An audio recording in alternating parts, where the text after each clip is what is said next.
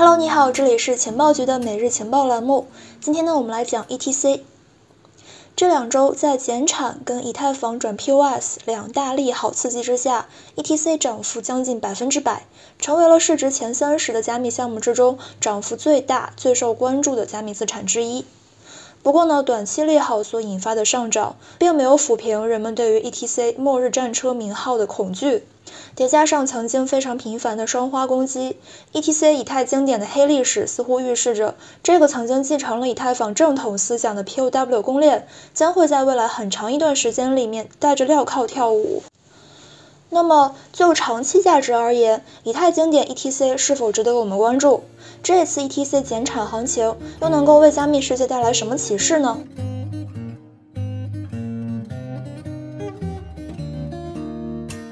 区块链呢诞生以来，减产一直都是加密世界非常重要的一个叙事主题。比特币呢是四年一次减半，带动着加密世界四年一次的牛熊周期。莱特币、达氏币等等这一类的 POW 类的加密货币的减产时点呢，也成为了一个投资决策的重要参考与观察指标。同样，即将在四月二十九号进行的 ETC 减产，也是这一次 ETC 上涨的主要动力之一。最近两周，ETC 涨幅惊人，将近百分之百。根据 ETC 社区在二零一七年五月一号达成的共识，以太坊经典区块链呢，每五百万区块就减产百分之二十，并且规定 ETC 货币上限呢是二点一亿。这一次减产也不例外，ETC 区块链奖励呢将会从目前的三点二下降到二点五六，减产幅度百分之二十。回顾 ETC 减产历史。ETC 上一次减产发生在二零二零年三月十七号，当时呢区块奖励是从四变成了三点二。减产之前呢，ETC 的币价从三点四上涨至最高十三点二，涨幅将近百分之三百。而同时期的以太坊涨幅呢是百分之一百，比特币涨了百分之七十。ETC 这一次减产行情说明，减产呢依然是加密世界的一个叙事主题。而这一点呢，在比特币和莱特币上更是表现的淋漓尽致。以莱特币为例，莱特币自从2011年诞生以来，经历过两次减半，每一次减半之前呢，都能够带来币价快速上涨。2015年8月28号，莱特币经历了诞生以来第一次减半，区块奖励呢从50个 LTC 下降至25个，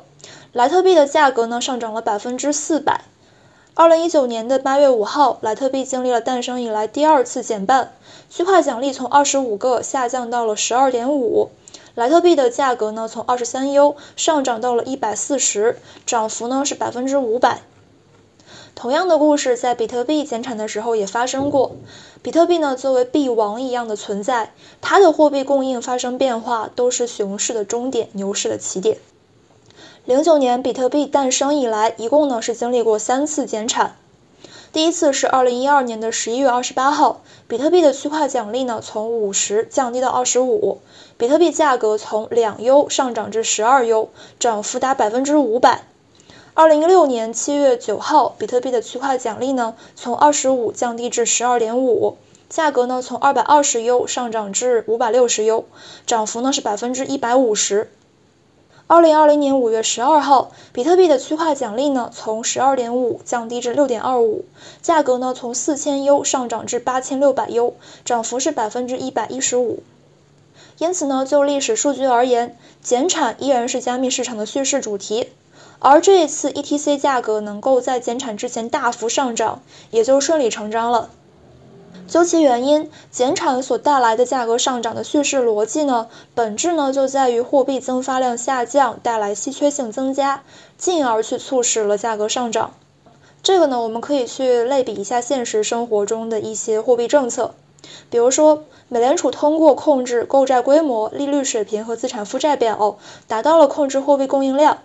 这个跟减产呢是非常类似的。不过呢，区别在于，加密货币的减产通过区块链协议事先固定好了，是不可变的；而美联储的货币政策呢，则是在随着通胀水平和经济发展的需要来调节的。需要注意的是，在关注 ETC 减产带来价格上涨同时呢，还需要将关注焦点放在以太坊转 POS 对 ETC 的这个长期影响。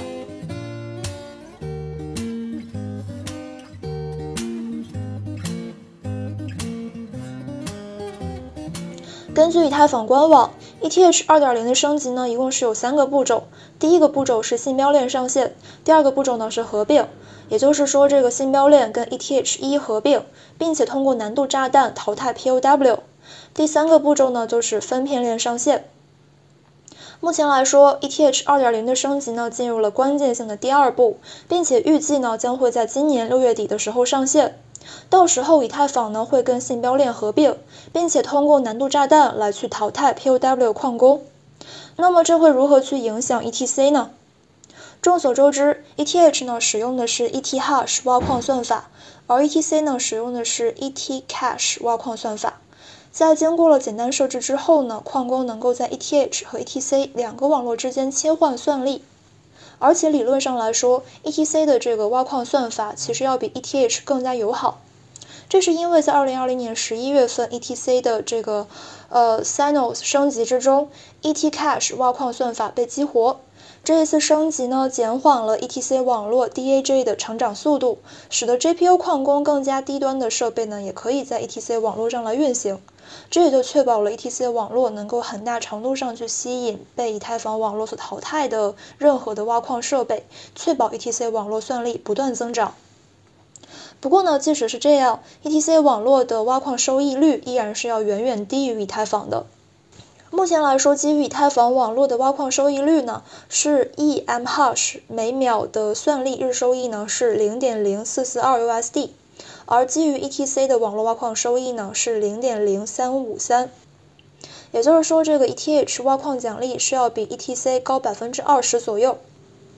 就挖矿收益而言，我们以一个比较有代表性的一个英伟达的显卡为例，这个显卡算力呢大约是六十 mH 每秒，售价呢是六百美元，在以太坊网络挖矿的日均收益呢大约是零点零四四二乘以六十等于二点五三美元。在不计算电费的情况之下，回本周期呢是长达二百三十六天。但是呢，这样子的差异却没有发生在比特币和 BCH 上，因为 BTC 和 BCH 应用完全一致的挖矿算法，也就是 SHA 二五六，矿工呢可以在两个网络之间无缝切换。但是这并不意味着矿工从 ETH 网络切换到 ETC 网络很困难。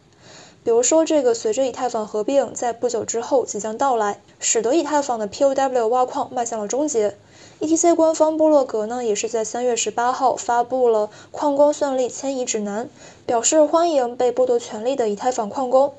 ETC 官方建议，在以太坊合并启动之前，以太坊矿工就可以把这个设备迁移，然后来去改挖 ETC。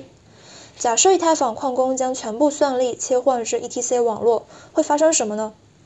根据数据，以太坊当下的这个算力呢是 1.02P，然后呢，ETC 的算力呢是 25T，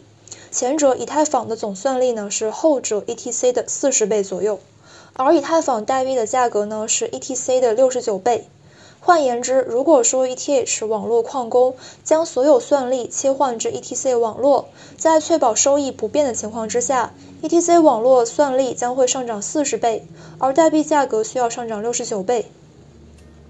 当然了，以上假设只会在一个理想状态之下出现。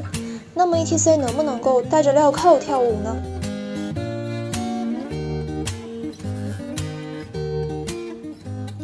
事实上，早在一八年之前，ETC 就已经摘得了末日战车的桂冠。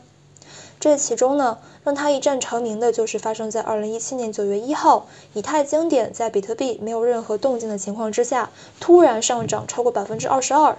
之后呢，加密市场就经历了非常惨烈的九四事件，于是呢，史诗级别的大繁殖的名号从此就稳稳戴在了 ETC 的头上。之后，在二零二零年三月十七号，ETC 网络将会开始减产。在之前的一个多月里面呢，ETC 币价从三点四 U 上涨至最高十三点二 U，涨幅将近百分之三百。而在三月十二号，加密市场经历了惨烈的三幺二踩踏事件。这也就加深了人们对于 ETC 的末日战车的印象。当然了，ETC 的繁殖并不限于此。此外呢，ETC 还在2019年发生过很多次的双花攻击。这其中呢，最为严重的一次发生在一九年一月份，导致了将近两百万美元损失。虽然说之后呢，攻击者归还了部分的代币，但是这也对 ETC 网络造成了不可磨灭的信誉损失。而造成生化攻击的本质的原因呢，就是 ETC 市值下降，进而导致网络算力下降。攻击者呢，很容易通过租赁 ETH 算力的方式对 ETC 进行算力攻击。除了这些负面影响，实际上 ETC 本身就诞生于一次危机。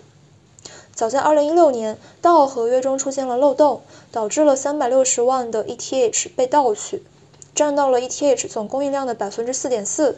不过呢，基于合同的设计方式，这一些资金呢在被转移之前经历了28天冻结。在此情况之下，以太坊决定实施硬分叉来去收回资金。然后呢，团队提出了 EIP 七七九，令每一个人都可以去从道合约之中提取自己的 ETH。不过呢，一部分的社区成员对这个提案表示了反对，认为这会去损害网络的去中心化特质，并且呢，在以太坊的旧的区块链上继续挖矿。这个链呢，就是以太坊经典。就原生性而言，ETC 才是以太坊经典思想的继承者，这也就是它被称之为 ETC 以太经典的根本原因。Thank you.